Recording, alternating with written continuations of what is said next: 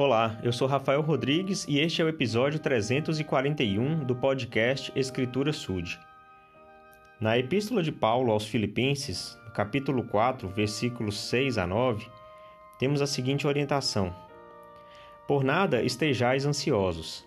Antes, as vossas petições sejam em tudo conhecidas diante de Deus pela oração e súplicas, com ação de graças. E a paz de Deus, que excede todo entendimento, guardará o vosso coração e os vossos pensamentos em Cristo Jesus.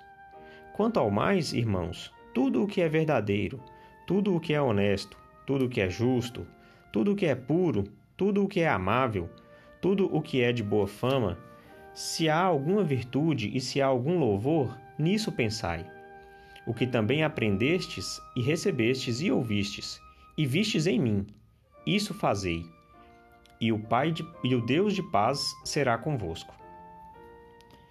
Bom, então nós temos algumas orientações a respeito de nossa conduta, de nossos pensamentos, para que a gente não fique ansioso em coisas que não são necessárias, mas que a gente se preocupe em buscar o Senhor constantemente.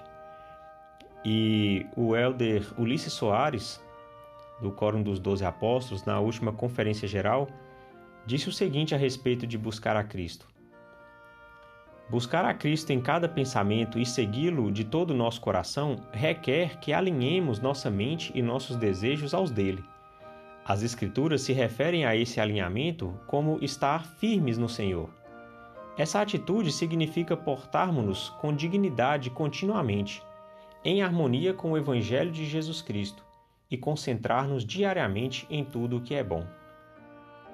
Então, realmente, se nós nos concentrarmos em fazer aquilo que é bom, se nós buscarmos a Cristo em todos os nossos pensamentos, em todas as nossas ações, procurando as coisas que são boas, como Paulo disse, o que é ver a verdade, a honestidade, a pureza, é, o amor.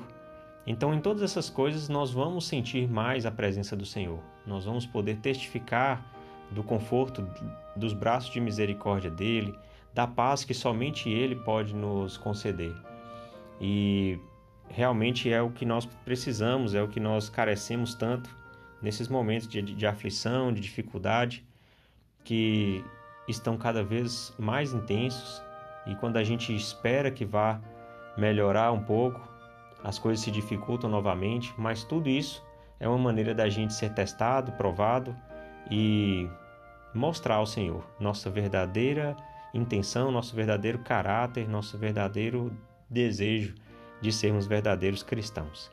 Em nome de Jesus Cristo, amém.